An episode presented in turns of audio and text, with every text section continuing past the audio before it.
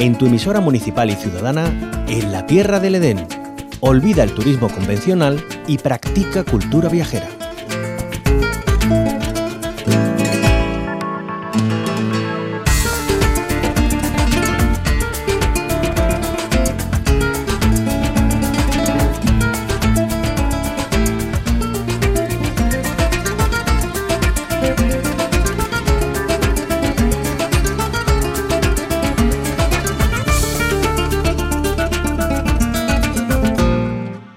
¿Se imaginan cómo era su pueblo hace casi 100 años? Pues en ello es lo que está trabajando el periodista onubense Antonio Fernández Tristancho sobre Galaroza, en plena Sierra de Huelva. Lleva muchos años sacando del olvido paisajes históricos de la vida, pero fue en 2018 cuando se dedicó plenamente a la década de los 30, recopilando datos del archivo de la Asociación Cultural Lieva, de la que es presidente. Estas y otras informaciones le han servido para atesorar cientos de documentos y fotografías referidos a los años que significaron esperanza, cambios, inestabilidad y también tragedia para la localidad. Pero no será todo esto que se va a recoger en un libro precisamente, pero no será exclusivamente de memoria histórica relacionada con los sucesos de la Guerra Civil Española, sino que se extenderá a estadios como la cultura, la sociedad, la actividad institucional o la vida de los vecinos y vecinas. Como decimos, todo esto se va a quedar recogido en un libro que verá la luz a finales de este año y que bueno, pues se va a centrar en esos años 30 del siglo pasado en la vida en Galaroza. Vamos a hablar con Antonio Fernández Tristancho, el autor de todas estas investigaciones que van a desembocar en ese libro. Lo tenemos al otro lado del teléfono. Muy buenos días, bienvenido.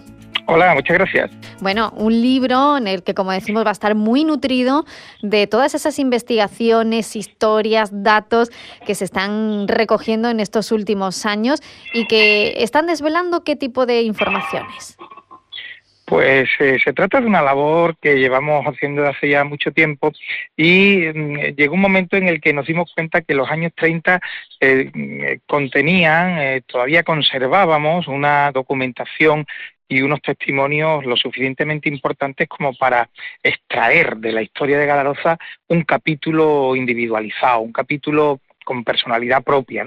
Los años 30 fueron algo muy importante en la historia de Galaroza y de cualquier lugar de España mm. por los acontecimientos que se vivieron a nivel general y también eh, definieron la sociedad que luego nos quedaría a partir de los años 40. Por lo tanto, nos pareció una buena idea la de centrar esa investigación, reforzar los estudios en esa década.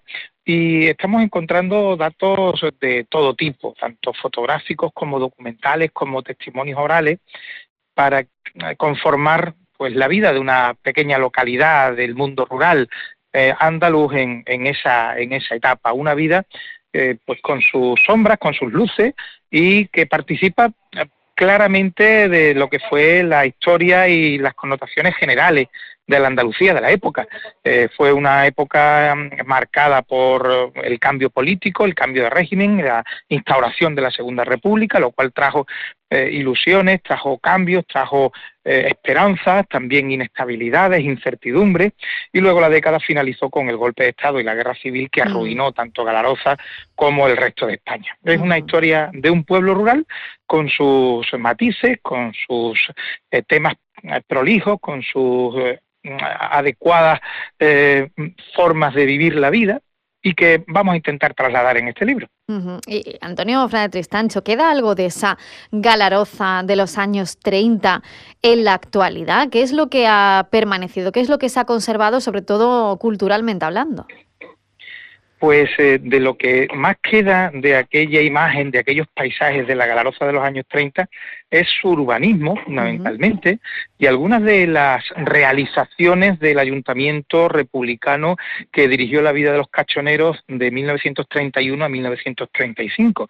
Precisamente uno de los pilares del libro, uno de los capítulos importantes, es la, el análisis de ese ayuntamiento que dirigido fundamentalmente por Luis Navarro, supo cambiar la fisonomía de Galaroza y casi casi legarla hasta el presente, puesto que fueron muchas las actuaciones en obras públicas y en otros ámbitos de la vida que todavía se conservan. Se conservan, por ejemplo, las fuentes del Senegal y de Venecia, el Paseo de Venecia, la plaza que ahora mismo lleva paradójicamente el nombre del alcalde Luis Navarro, eh, fueron también eh, realizaciones en el orden higiénico y sanitario, la construcción del colegio, Hermanos Arellano, eh, una serie de iniciativas, como decía, de primer orden, la creación de la primera biblioteca que se recuerda, la apuesta por la educación, todas esas, todos esos hitos las debemos precisamente a esos años 30, a ese ayuntamiento republicano, y son legados de, de, aquellos años. ¿no? Luego, lógicamente, tanto el pulso como la sociedad cachonera han cambiado. Pero, sin duda alguna, esas realizaciones institucionales promovidas por el consistorio yo creo que, son de, de, los mejores legados que han quedado para Galaroza a lo largo de su historia. desde luego que sí, ¿no? Esos años republicanos eh, en Galaroza, como en otros puntos de, la provincia o, de la comunidad, pues eh, tuvieron esos avances importantes desde el punto de vista social y, cultural.